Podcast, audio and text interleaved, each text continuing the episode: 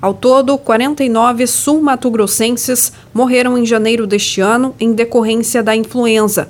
O número é 47,5% do total de mortes que foram registradas no estado em 2016, ano em que o país viveu uma pandemia da doença.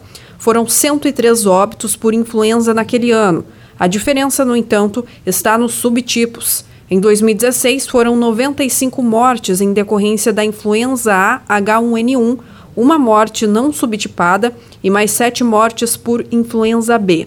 Já nos primeiros dias deste ano, todas as 49 pessoas morreram ao contraírem H3N2. Segundo a infectologista Ana Lúcia Lírio, a preocupação agora é com a cepa Darwin, uma nova cepa da variante H3N2 está acontecendo é que nós estamos frente a uma variante que não existia anteriormente, né, que é a H3N2, né, e é, é a cepa Darwin que chama.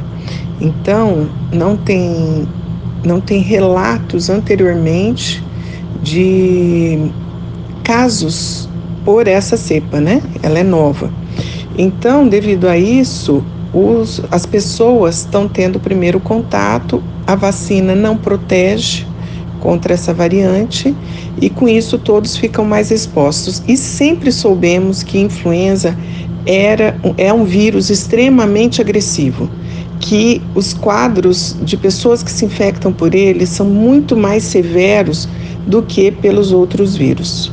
O aparecimento dessa cepa pode agravar a situação no estado, já que os casos acontecem junto com os de Covid-19. O problema é que ela somada com os casos graves de Covid, isso tende a sobrecarregar o nosso sistema de saúde e com isso podemos ter novamente problemas de leitos hospitalares. Para evitar a superlotação, o assessor militar da Secretaria Estadual de Saúde, Coronel Marcelo Fraia, reforça a importância das medidas de biossegurança. A questão de elevação do número de casos de influenza se dá por essa nova variante Darwin, né, da H3N2, que justamente ela não respeita a sazonalidade da doença, ela comete a qualquer tempo.